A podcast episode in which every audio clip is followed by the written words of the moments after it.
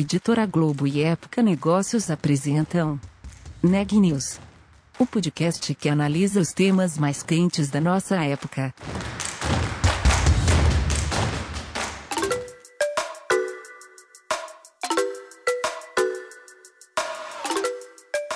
Olá, eu sou Daniela Trabasile da Época Negócios e você está ouvindo mais um episódio do Neg News, nossa série de podcasts sobre como navegar e liderar em tempos de incerteza. Hoje eu estou com a Ana Carolina Nunes e a gente vai falar um pouco sobre o setor de varejo e sobre como que as empresas nesse setor estão fazendo para conseguir alcançar o consumidor em tempos de pandemia. Ana, conta um pouco para a gente. Sim, a Riachuelo é mais uma das varejistas que estão aproveitando essa onda de digitalização para acelerar seus planos de transformação digital. E aí vai desde do sistema de logística até o relacionamento com o cliente.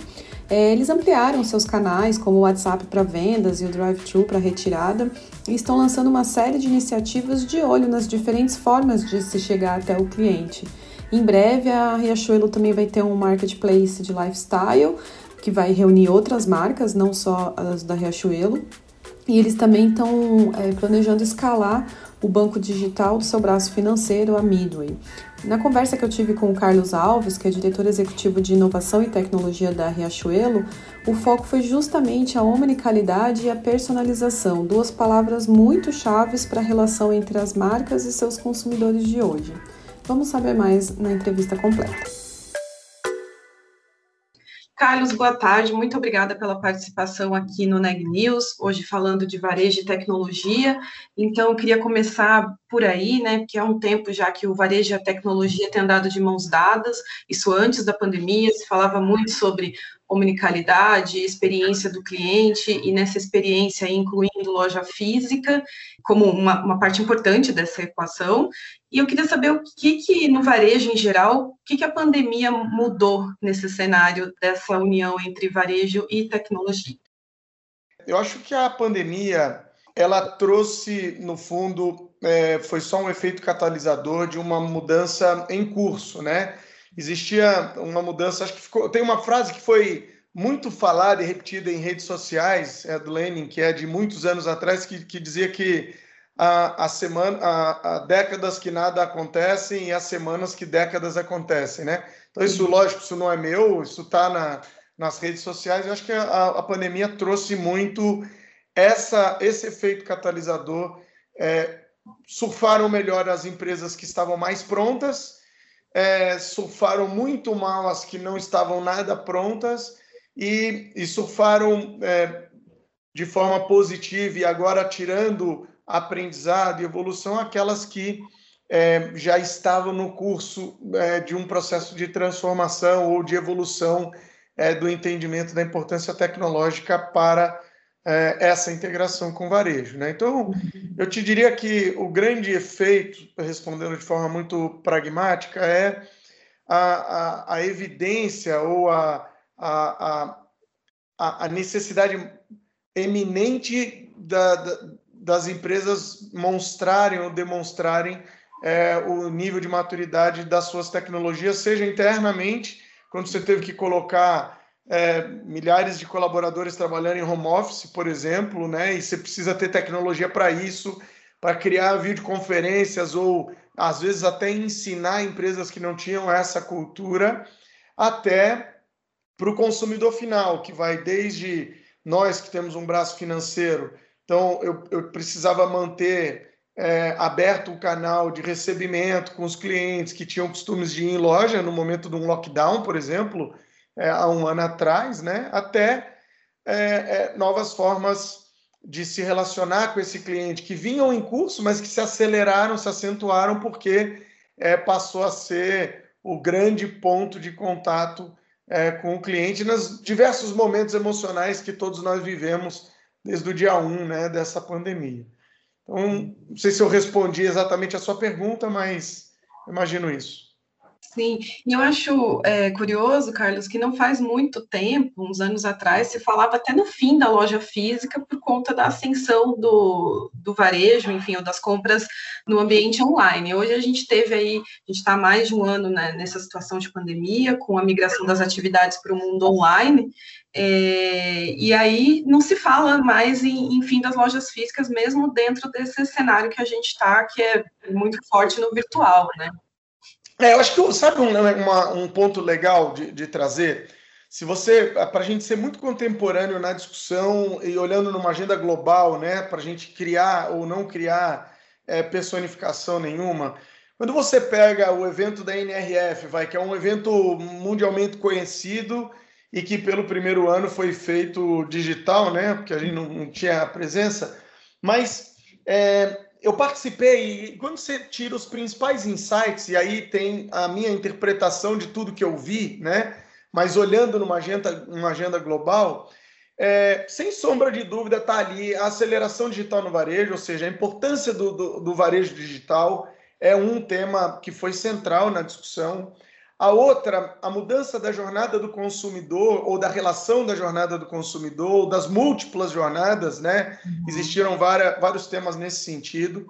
É, o, a revisão a, a, dos modelos de demanda, quando a gente olha para um varejo, e aí eu, eu poderia, vou dar um, um, exemplo mais específico, varejo de moda, mas o varejo, de uma maneira geral, é, planejamentos de demanda, a importância do supply chain, a importância do last mile, ou fulfillment, ou seja, isso cresce fortemente, e, e, e aí eu pego na sua fala, né, a, a conexão, ou é, é, a, o quanto a loja ou, ou a estratégia digital potencializa, potencializa a física e o quanto a física potencializa a digital, é, utilizando fortemente uma estratégia de fulfillment ou de, de malha é, rodoviária.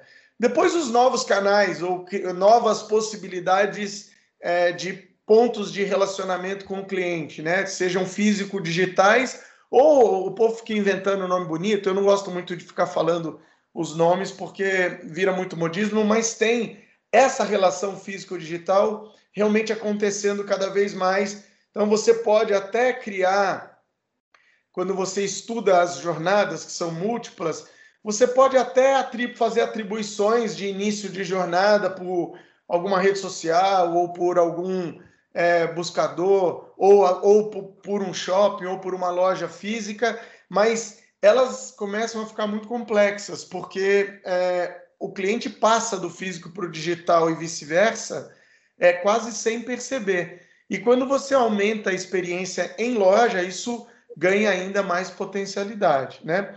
E, é, por fim, acho que um outro tema que é muito central, e aí que você comentou, é o novo papel da loja. Né? Então, é exatamente o seu ponto.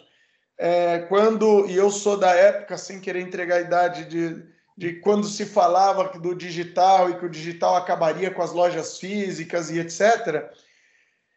O quanto o papel da loja hoje tem importância nessa relação conjunta para você prestar uma boa qualidade de serviço, uma, uma boa entrega. Né? Então, imagina que é, todo varejo ele tinha, né, no, no passado, quando você olha do, do hoje para trás, ele tinha uma unidade de valor que ele entregava, né, ou seja, no nosso caso, a gente entregava moda, entrega um produto, uma, uma roupa, um sapato, um, um, um artigo para casa e etc.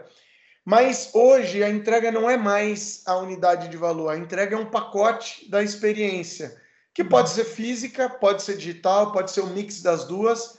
E quanto mais integrado você consegue construir essa relação, melhor é a experiência total do cliente, né? E essa experiência que eu acho que engaja o cliente com a sua marca. Certo. E como é que foi, então, trazendo isso para Riachuelo especificamente? Como é que foi esse período? Como é que tem sido esse período de pandemia, de migração para os canais digitais? Aí a gente, vocês têm site, aplicativo, até mesmo pelo WhatsApp. Como é que vocês é, receberam esse impacto e como é que lidaram com, com esse impacto durante esse período? Legal, Ana.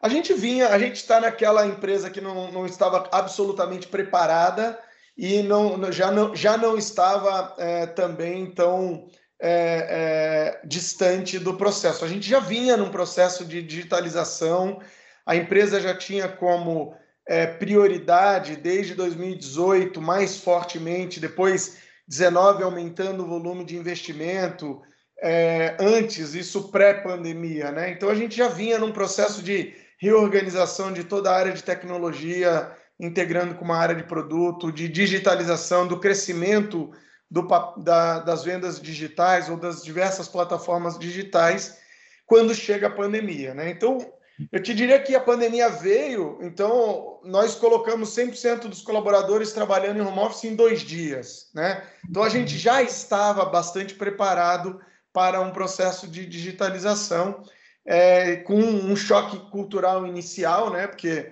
o colaborador que nunca tinha trabalhado em casa apavorou, né? Como é que eu vou para casa e a gente conseguiu, com tecnologia, é, fazer isso em dois dias para todos os colaboradores. Eles estavam no terceiro dia já trabalhando remotamente.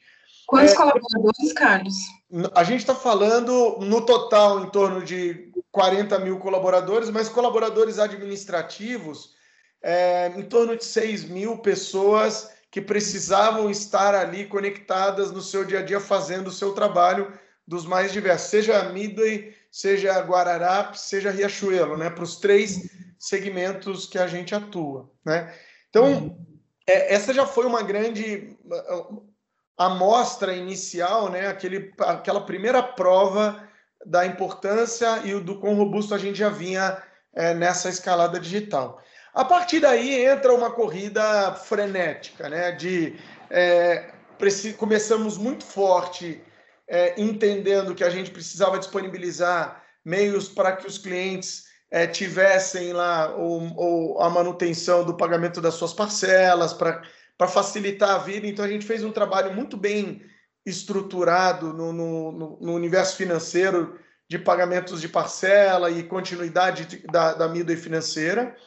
E no, no setor de, do, do varejo mesmo, é, a gente começou a lançar muitos produtos. Então a gente foi pivotando e trocando a necessidade à luz das, das variáveis existentes. Né? Então, tem alguns que eu gosto de citar que foram muito relevantes, né? e quando a gente compara é, com, com, o movimento dos concorrentes, é, é, é bom quando você consegue tangibilizar a qualidade da sua entrega. Então, por exemplo, logo no início da pandemia, todos os nós e todos os concorrentes foram aderir a, a, um modelo que já é um modelo antigo no digital, né? E, e eu que já estou no digital há muitos anos, de rede de afiliados, né?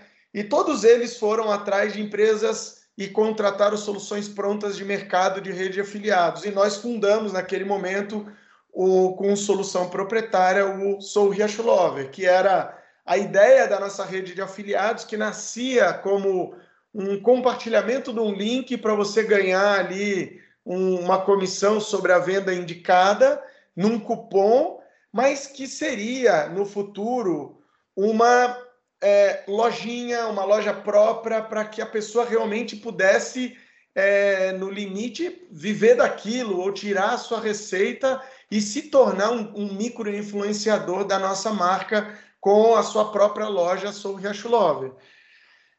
Trabalhamos o ano todo passado, assim como os nossos concorrentes. E quando a gente olha no final do ano, no, no, na call de resultados, né? Eu não vou me arriscar a dizer o quanto nós abrimos, porque nós abrimos lá vários números, mas se você pegar o nosso com os nossos concorrentes, e como é uma informação pública, você vai ver que tem uma diferença gritante na qualidade da entrega e na escala daquilo que nós fizemos em relação a esses concorrentes que contrataram soluções prontas e acharam que iam atender, porque a gente foi construindo algo realmente escalável, né? E aí, pô, o que, que nós fizemos? Então, nós lançamos Som Riacho Lover, lançamos venda do WhatsApp naquele momento, lançamos o modelo de PDV mobile para que o cliente pudesse comprar é, na porta da loja sem precisar entrar, porque tinha o lockdown que não podia entrar, então ele comprava pelo estacionamento. Lançamos um, um grande projeto que foi é, o, o Omnichannel mesmo. Então, em julho, a gente inicia é, a possibilidade de todas as lojas terem um pique em fazer o faturamento a partir da própria loja para o cliente final, aproximando é, o cliente do produto cada vez mais, né? Então, isso em plena pandemia, a gente lança é, esse, é, essa modalidade. Em maio, eu me lembro que, um pouquinho antes de maio, a gente começou a estudar o comportamento natural dos consumidores, né? ou seja, a apreensão inicial, depois a angústia, depois chegava um momento que a gente falava assim: é, as pessoas vão precisar se divertir de alguma maneira e está todo mundo dentro de casa assustado com o lockdown. E a gente foi um dos primeiros, um dos precursores no Brasil em patrocinar lives de grandes artistas e fomos um dos maiores patrocinadores ao longo do ano passado de lives de artista, é, porque a gente entendia que o entretenimento ia passar obrigatoriamente pelo streaming e, e foi muito assertiva essa nossa estratégia que deu e trouxe para a gente um crescimento exponencial do app. Então, se você imaginar que o nosso app nasceu em 2020, então a gente em janeiro, a gente pôs no ar finalzinho de dezembro e estabilizou no início de janeiro.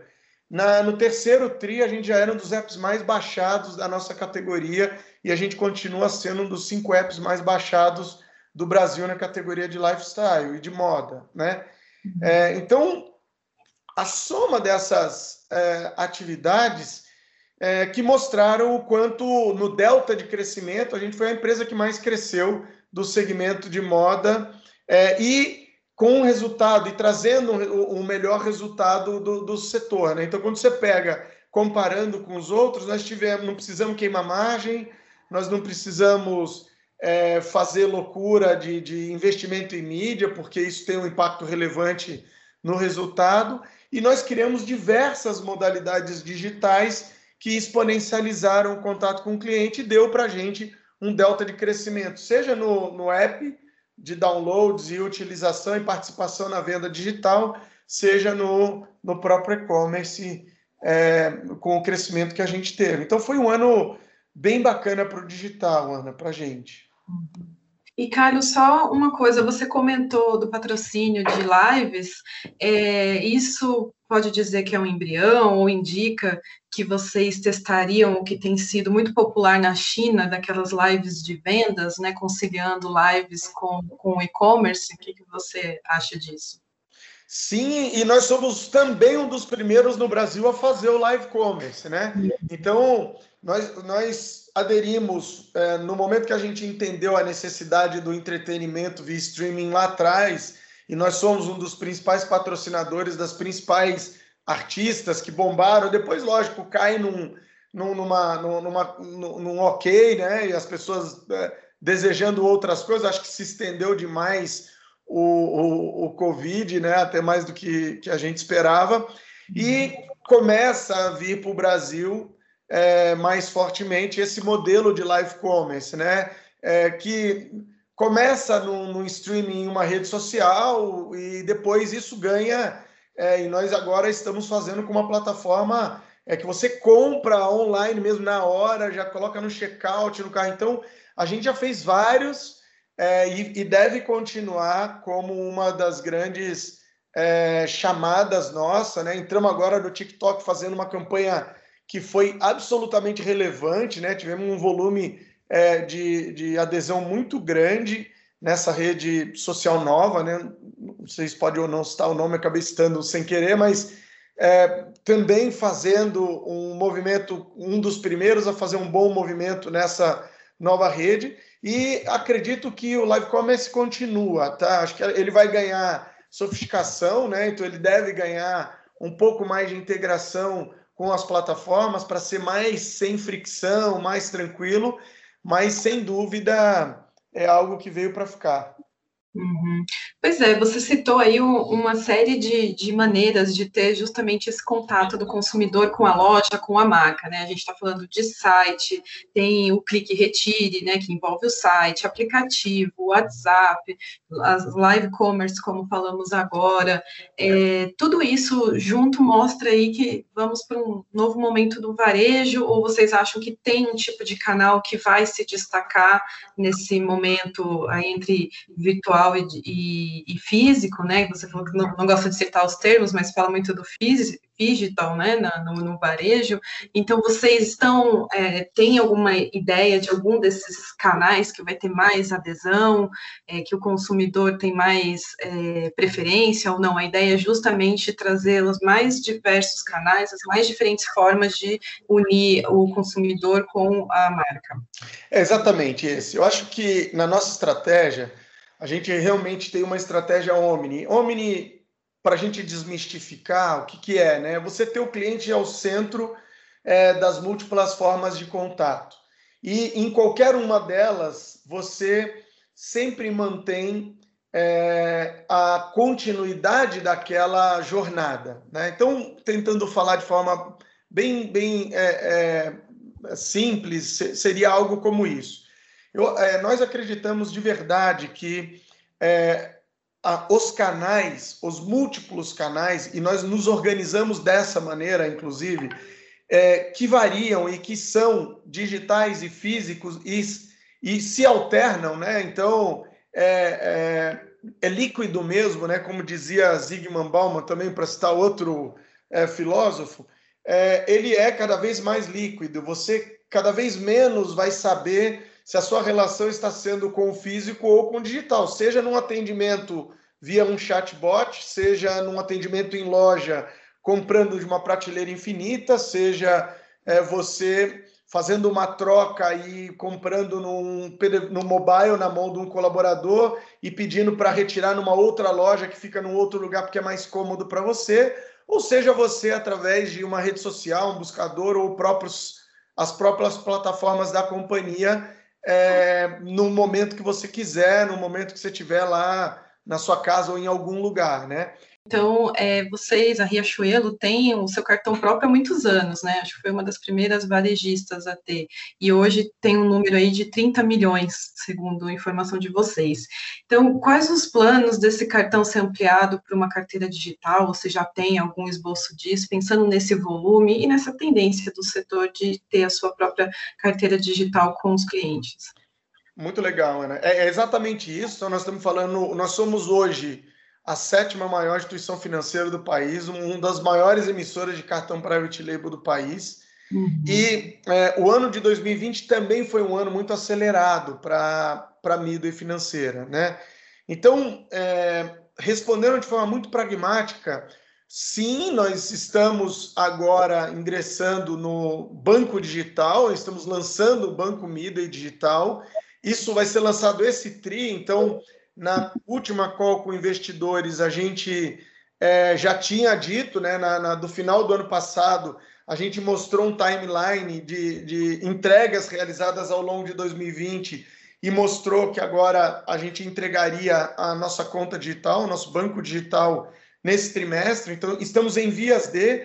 É, ele já está em produção, né, mas ele estava em, em produção em, em, em, o que a gente chama de soft launch, que é um, um lançamento controlado, né, para a gente ir pegando é, erros iniciais. Então, desde dezembro do ano passado, ele está ele tá em produção e agora a gente começa a escalar e aí tem lá toda uma campanha que está sendo preparada, tá? Então, isso deve acontecer é, nos próximos dias ou até o final do próximo mês. Notícias do dia. Os Estados Unidos vão exportar 20 milhões de doses de vacinas contra a Covid-19 a outros países no fim de junho. O fornecimento incluirá imunizantes da Moderna, da Pfizer e da Johnson Johnson. De acordo com o governo, esse envio complementará as 60 milhões de doses do produto da AstraZeneca, que também serão compartilhados por Washington com outras nações. O governador de São Paulo, João Dória, anunciou que um novo lote com insumos farmacêuticos para a produção de vacinas contra a Covid-19 deve chegar ao Brasil na próxima quarta-feira, dia 26 de maio. Pelo Twitter, o governador afirmou que o lote com 4 mil litros de insumos será suficiente para a produção de 7 milhões de doses da vacina Coronavac, produzida pelo Instituto Butantan. Enquanto isso, o Ministério da Saúde disse hoje que a estratégia do governo brasileiro é antecipar para o primeiro semestre a entrega de vacinas já contratadas no mercado internacional. Segundo a pasta, o país tem acordos para a compra de mais de 600 milhões de doses com diversas farmacêuticas. Nas últimas 24 horas, o Brasil registrou 786 óbitos em decorrência da Covid-19. No mesmo período, foram registrados 29.916 casos confirmados da doença. Desde o início da pandemia, o Brasil registrou 15.657.391 casos confirmados de Covid-19. O número de mortes é de 436.537, o que nos dá uma taxa de letalidade de 2,8%. Os dados são do último boletim do Conselho Nacional de Secretários de Saúde. Até o último domingo, 38.756.031 pessoas receberam ao menos uma dose da vacina contra a Covid-19.